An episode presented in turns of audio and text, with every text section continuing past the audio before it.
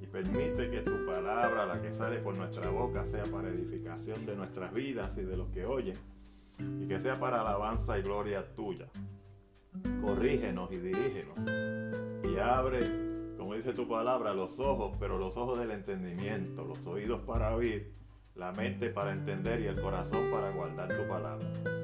Porque así nos abres conforme a tu palabra los ojos de nuestro entendimiento y permite que tu Espíritu Santo, que es el que nos guía a toda verdad y a toda justicia, quite los obstáculos. No estamos aquí, Señor, para, como quien dice, querer doctrinar a nadie, sino para que conforme a la Biblia abramos el entendimiento y veamos las cosas como tú quieres, si es que esté en tu voluntad que nosotros las veamos. No somos perfectos, pero vamos aprendiendo conforme a tu gracia. Te damos la gloria y la honra en el nombre de Jesucristo y damos gracias. Amén. Este, vamos a leer aquí la, el capítulo 2 del libro de Lucas. Vamos a hablar sobre lo que está pasando en esta semana, que es la Navidad. Pero en realidad vamos a hablar seriamente de los acontecimientos tanto de la Navidad, sino que ciertos acontecimientos que sucedieron en el nacimiento de Cristo y durante el tiempo en que Cristo se criaba, según la Biblia, según la Biblia. Y aunque la leemos en nuestra Biblia, como decimos los evangélicos, la Biblia evangélica, pero la Biblia católica también lo dice. Y algunas palabras quizás cambien, pero tienen que ver con el mismo sentido. Entonces nos vamos al capítulo 2 del libro del Evangelio de Lucas. Y vamos al, verso 8. Vamos a leer hasta el verso 14, aunque nos vamos a referir mayormente al verso 14, pero vamos a leer desde el 8. La Biblia de en esta forma, en nombre del Padre, el Hijo y el Espíritu Santo, dice, habían pastores en la misma región que velaban y guardaban las vigilias de la noche sobre sus rebaños. Y he aquí, y he aquí, dice la palabra, se le aparecieron, se le apareció, se les presentó un ángel del Señor, y la gloria del Señor los rodeó de resplandor y tuvieron gran temor. Pero el ángel les dijo, no temáis, porque aquí os doy nuevas de gran gozo que será para todo el pueblo, que os ha nacido hoy en la ciudad de David un Salvador, que es Cristo el Señor. Esto, dice la palabra, os será por señal. Hallaréis al niño envuelto en pañales, acostado en un pesebre. La parte del verso 13 y el 14 dice, y, de repentinamente apareció con el ángel una multitud de las huestes celestiales que alababan a Dios y decían, Gloria a Dios en las alturas y en la tierra paz, buena voluntad. Oiga bien, buena voluntad para con los hombres. Gloria a Dios en las alturas y en la tierra paz, buena voluntad para con los hombres. Y yo repito esto porque de ahí vamos a, tratar de sacar el tema que vamos a traer en esta tarde. Y también quería leer aquí donde dice en el capítulo, otra vez, pero en el capítulo 2, esta vez en, en el Evangelio de Mateo, que la palabra, aunque vamos a hablar de esto más adelante, nos está hablando de la llegada de los magos. Los magos los astrólogos, que no son los que se leen hoy, los que se conocen hoy, aquellos no leían o no miraban las estrellas como las miran los astrólogos de hoy. No eran los astrólogos de zodiaco, no eran los astrólogos para esa clase, eran científicos y gente conocedora de los tiempos y estudiaban los libros, porque antes no se creía tanto en fábulas, sino que se estudiaban libros, se hacían cosas específicas y Dios revelaba y en él, yo me imagino, esa es mi imaginación, yo me imagino que esta gente venían, como decía, como dice la Biblia, como pasó con Abraham, venía del tiempo y de la tierra de Ur, de lugares lejanos, pero de aquellos lugares que antes de que Cristo naciera, que antes de que el pueblo de Israel fuera lo que era, lo que llegó a ser y lo que sigue siendo hoy el pueblo de Dios, en aquel tiempo se conocía a Dios en el tiempo antes de Abraham. En el tiempo de Abraham se conoció a Dios. ¿Y Dios de qué religión? Este, Abraham, perdón, de qué religión era. No era religioso. Los padres de Abraham tenían ídolos, tenían un conocimiento de algún Dios. Pero Dios se le reveló a Abraham. Y de ahí, esos conocimientos, la Biblia habla de, de las cosas que Abraham hizo y de la familia de Abraham. Entonces, de esos territorios, el conocimiento de la palabra, de ahí es donde estos magos, digo, yo lo digo en lo personal, no estoy diciendo que así sea 100%, pero uno trae referencias, porque de otra manera, de dónde pudieron aquellas personas que dicen ser los magos que vinieron a ver a Cristo, tener el conocimiento de que el Mesías iba a nacer, si no era de la forma de la profecía conforme a lo que mismamente Moisés había escrito en la historia bíblica, que corrió por todo el Asia, el Asia mayor y el Asia menor, y hasta China, y hasta Japón, todo el Asia, toda la parte oriental, conoció la palabra en el sentido de boca a boca y de historia, y se escribían notas que no aparecen en la Biblia, no, pero sí habla, porque aquí los que llamamos los magos, tenían conocimiento de que Jesucristo iba a nacer. Pero vamos a hablar, como les decía, de lo que, vamos a, lo que estaba aconteciendo cuando Cristo nace. Primeramente, una cosa que quizás cause eh, un poco de, controversia es que la Biblia no especifica que Cristo nació en un pesebre.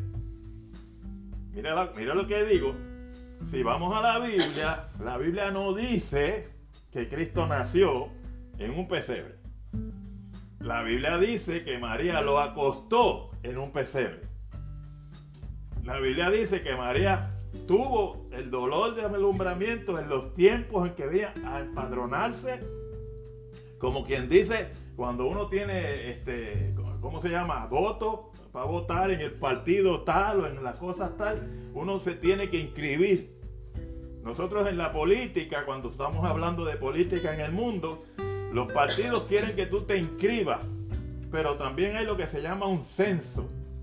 El censo es el gobierno, inscribe a las personas, cuánta gente hay en tu casa, cuántas familias son, cómo se llama cada quien, para tener una constancia, un número de cuánta gente hay en ese país y al mismo tiempo cada pueblo lo hace para saber cuánto gasto tiene cada comunidad.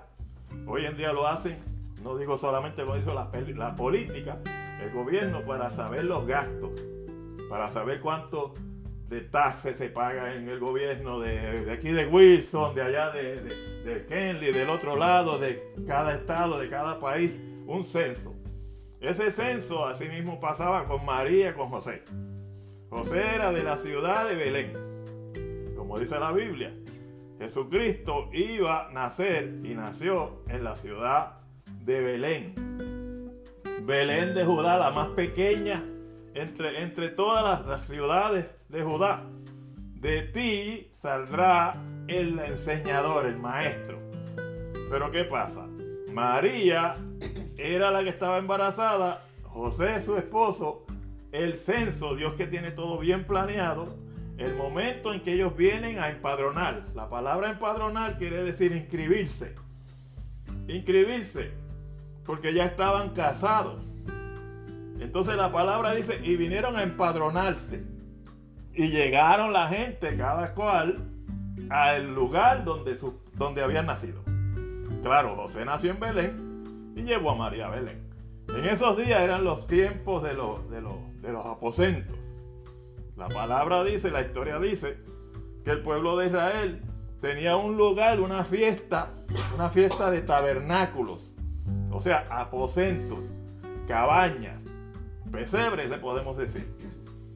Pero ¿qué pasa? En cualquier momento de esos, María pudo haber dado el dolor, se pudo haber detenido en el camino, pudo haber hecho un tent, como se llama, una cabañita, pudo haber hecho cualquier cosa, pero como estaban en el momento de la intemperie, encuentran un pesebre Y ella entra con su esposo y la Biblia dice, y acostó al niño en el pesebre. No dice nació allí, dice lo acostó allí. Pero ella era voluntad de Dios. Que Dios había puesto al niño y a María y a José que estuvieran en aquel pesebre. ¿Qué sucede? De ahí en adelante, los ángeles, ya entramos en lo que, en lo que dice el verso. Habían pastores en aquellos lugares, en el campo.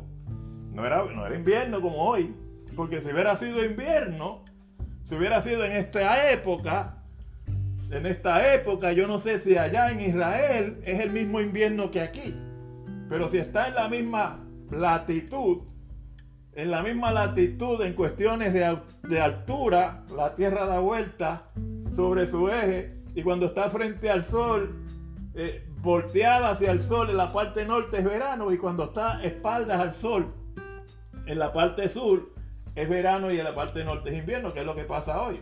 Cuando está de arriba, volteada hacia el, hacia el Sol, está dando vuelta alrededor del Sol el año y en esos 6 o 7 meses es verano. Pero llega el momento que se voltea la situación y entonces el verano arriba llega a ser invierno y viene a ser el verano abajo. Y esto es algo que yo no sabía, yo lo vine a aprender hace unos años atrás, unos 20 años atrás. De quien menos me lo esperé, pero esto, la situación es así. O sea, si aquí es invierno, en España es invierno. Si aquí es invierno, al otro lado del mundo, en la misma latitud, es invierno. Pero si estamos en Israel y Israel está como aquí, no pudo haber habido ovejas ni pastores en el campo, porque las ovejas no resisten frío. Tiene que haber habido un pesebre, y ahora estamos hablando de un pesebre, un establo, un barn, un lugar cerrado, donde usted cubriera a las ovejas, y muchas veces se cubrían de, de la misma piel de cabra, de piel de camello, de piel de oveja, de, pasto, de, de cosas, para que nos protegiera contra el frío. Y en ese tiempo dice la Biblia que los pastores estaban velando y estaban en el campo. O sea que no era invierno, era verano. Era primavera, pero era verano, una de dos. No era invierno. Y los pastores velaban sobre su rebaño. La palabra dice, y habían pastores en la misma región que velaban y guardaban su rebaño. No solo estaban pastoreando, velando que los animales, velando que el lobo, que el coyote, velando que el león, velando que los animales salvajes, porque están en un territorio salvaje. Allí habían leones, allí habían llenas, como le llaman, jainas. Habían animales salvajes que se podían comer a las ovejas. Por eso el pastor velaba por las ovejas. Pero aparece a aquellos pastores un ángel y se le aparece el ángel y la gloria de aquel ángel, el resplandor de aquel ángel en la noche. Usted imagínese las 2 de la mañana, la 1 de la mañana, la hora que haya sido. No especifica la hora. Dice que el resplandor los envolvió y se asustaron. ¿Qué es esto? Y el ángel le dice, no tengan miedo porque yo los traigo buenas de gran gozo. Ok, ha nacido hoy en la ciudad de David. ¿Cuál era la ciudad de David? Belén. Belén de Judea, la ciudad de David. Cuando David se hizo rey, antes de David hacerse rey, antes de matar a Goliat y después de matar a Goliat, cuando David mató a Goliat, Saúl, el rey Saúl, lo llama y le pregunta y pregunta de dónde es el muchacho, de dónde, quién hijo este muchacho. Y le preguntó Saúl a David, ¿de dónde eres? Y David dice, tu siervo es de la familia de Isaí de Belén, de Belén, de la tierra más pequeña de Judá, de tu siervo Isaí de Belén, hijo de Isaí tu siervo de Belén. David tenía la promesa de parte de Dios de que de su descendencia nacería el Cristo. Por lo tanto, Dios teniendo todas las cosas bajo control y perfectamente establecidas, hace que Cristo naciera en Belén para que se cumpliera la palabra para que supieran que era el Mesías. Más sin embargo, aquí hay algo mucho más, mucho más precioso. La Biblia, mire lo que dice aquí, mire la bendición que dice aquí.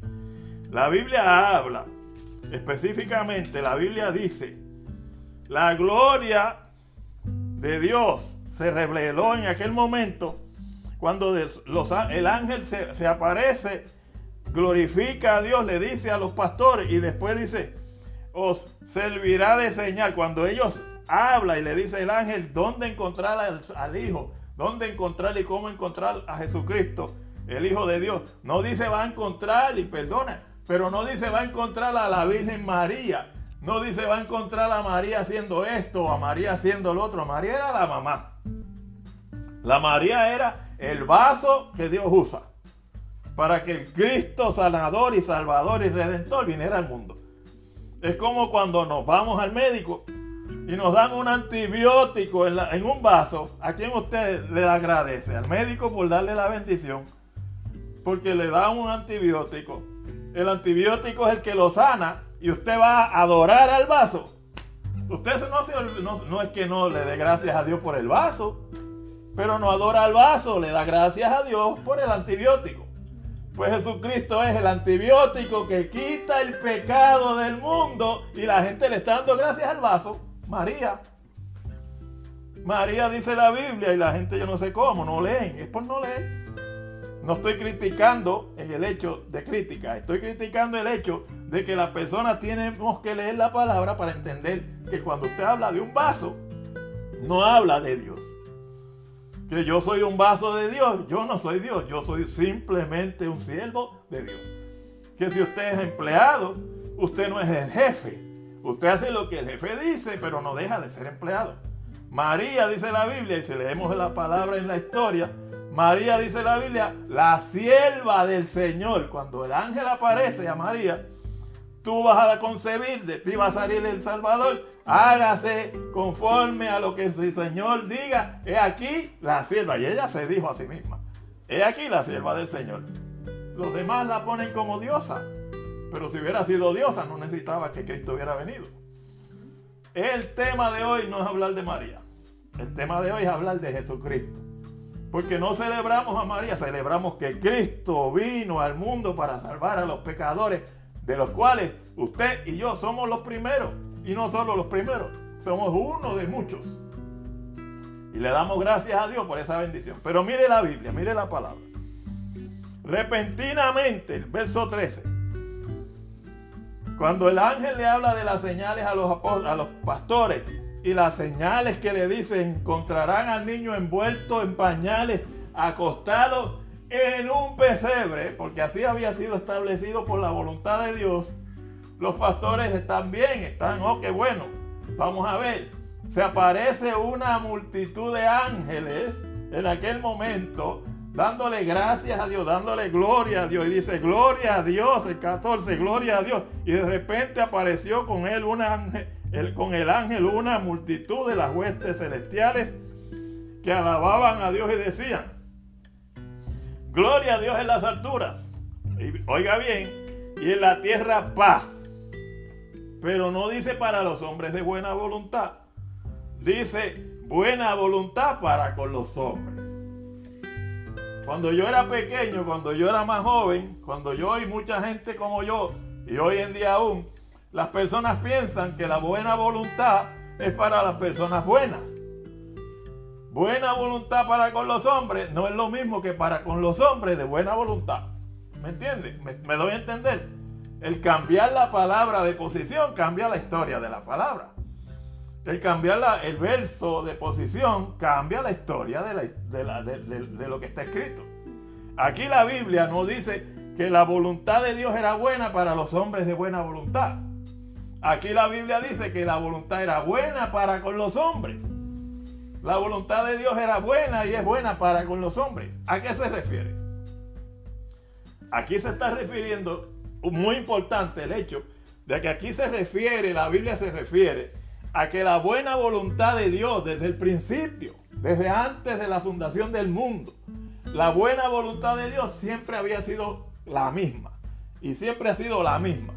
Cuando el hombre pecó, ¿qué fue lo que, Cristo, Dios hizo? Hizo la buena voluntad de perdonar el pecado de Adán. Perdonó a Adán. El pecado ya se hizo. El pecado entró al mundo. El pecado pasó a los hombres. Pero Dios hizo que Adán tuviera el sacrificio. El Señor mismo, Dios mismo, sacrificó animales para pagar por medio de aquello el perdón de Adán. Y a través de ese sacrificio estableció lo que hoy es el sacrificio perfecto. Aquel no era un sacrificio perfecto. Aquel no había sido el sacrificio perfecto. Pero le dio la promesa, y dice en 3.16 de Génesis, que vendría uno que heriría al enemigo y le quitaría lo que era la, autoridad de, seguir haciendo maldad. Y no solo eso, le dio la esperanza al hombre de la salvación. Porque era la promesa del Cristo. La promesa de que vendría uno nacido de mujer.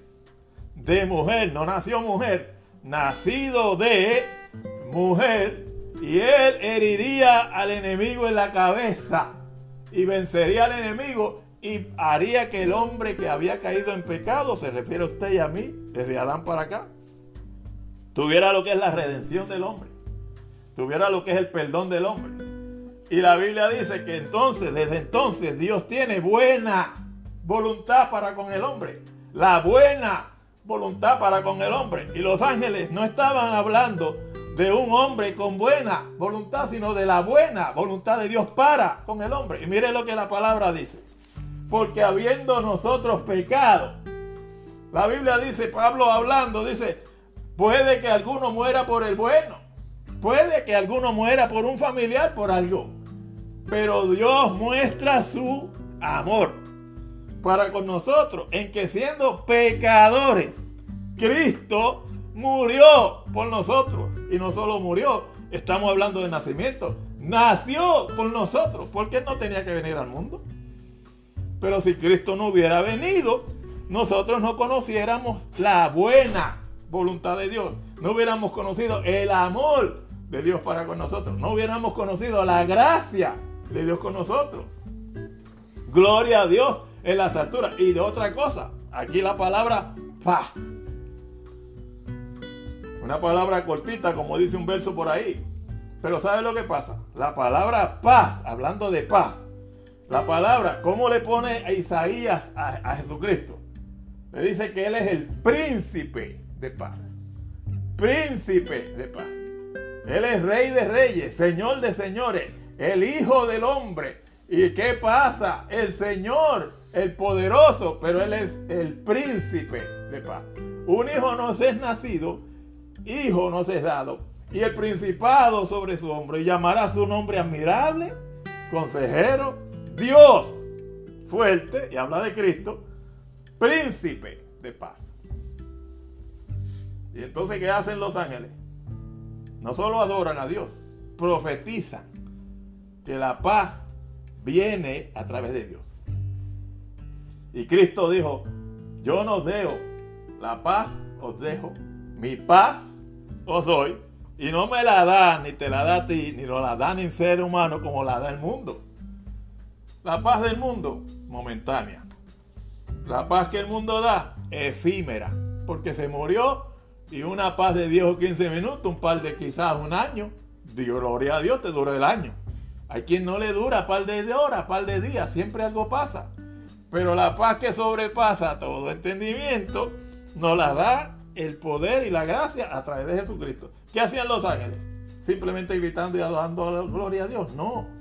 Estaban hablando lo que era la promesa del Padre para con los hombres a través del nacimiento del Mesías Jesucristo. Y no era porque era un niño, porque niños habían un montón, era porque era el Hijo de Dios, nacido y encarnado en la persona de Jesucristo. La Biblia dice Gloria a Dios. Demos gloria a Dios en las alturas, porque Él ha dado paz. Y es no solo paz, ha dado a través del Hijo de Dios, Jesucristo, sino que va a traer esa paz al mundo. Hoy en día no hay la paz que Dios tiene, la tenemos algunos. Y siempre tenemos algunos que otro problema, no es que no hayan problemas. Cristo no dijo que íbamos a vivir como perros ricos, como dicen por ahí, viviendo de felicidad todo el mundo. La Biblia dice que la paz que sobrepasa el entendimiento la vive el ser humano cuando conoce a Cristo y lo trae al corazón.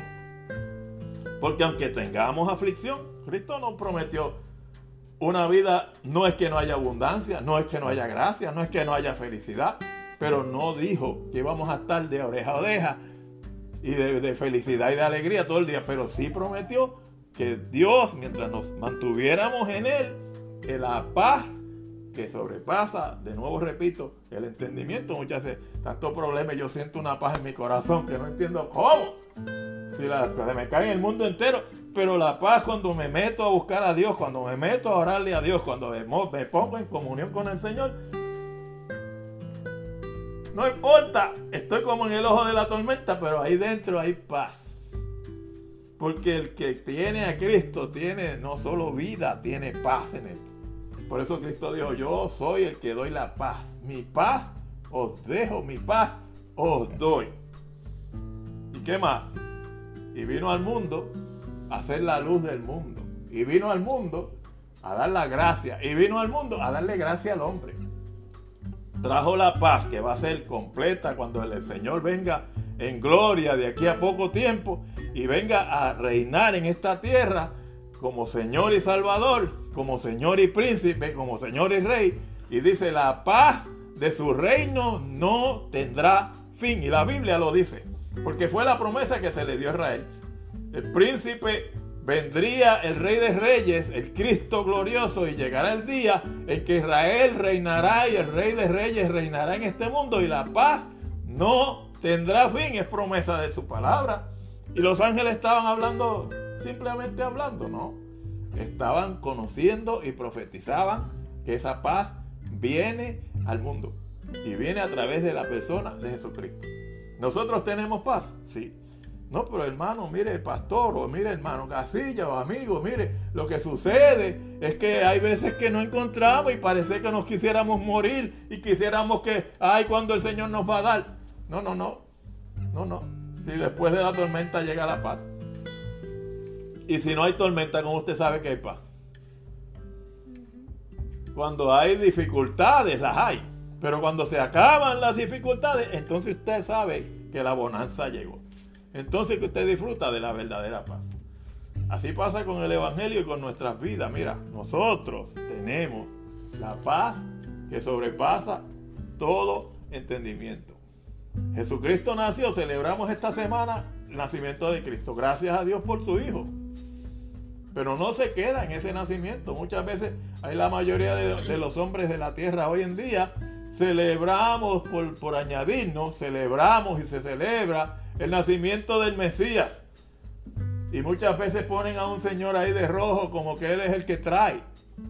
No, San Nicolás existió, sí, en su tiempo, en su tierra, pero no es Dios el que tenemos que celebrar se llama Jesús de Nazaret. Jesús de Nazaret, hijo de María y de José, nacido en Belén de Judá, el Mesías, el llamado Cristo que murió en la cruz, creció, creció, se dejó conocer y se dejó crucificar porque estaba establecido que debía morir y crucificado él mismo. Dijo, yo no tengo que nadie me quite la vida, yo mismo la pongo, porque había un plan y lo hay hasta ahora y lo sigue habiendo, el plan de redención.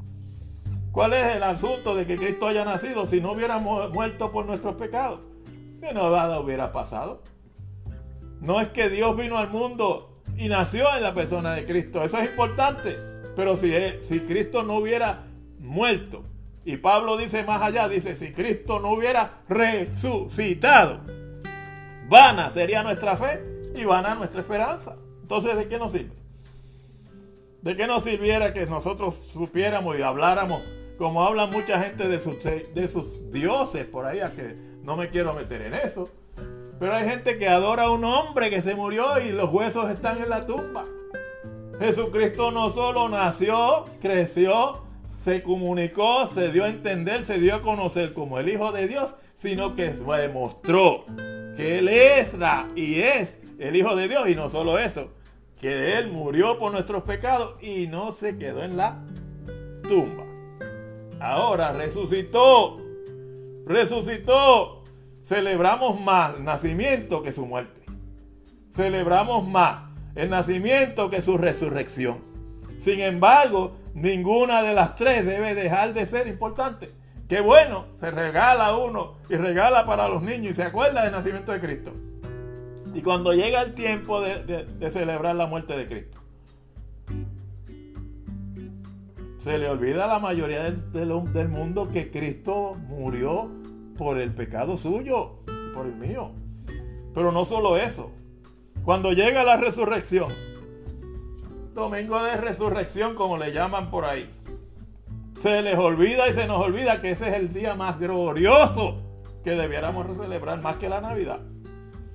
Porque si Cristo no hubiera resucitado, este mundo seguiría en perdición y estuviéramos como la oveja al matadero. Y lo repito como lo dije el domingo pasado, como oveja al matadero. Vana nuestra fe. Si murió y no resucitó, nosotros moriremos y no resucitaremos, pero porque Él vive. Y resucitó, dice la Biblia, nosotros vivimos y tenemos la esperanza de una resurrección.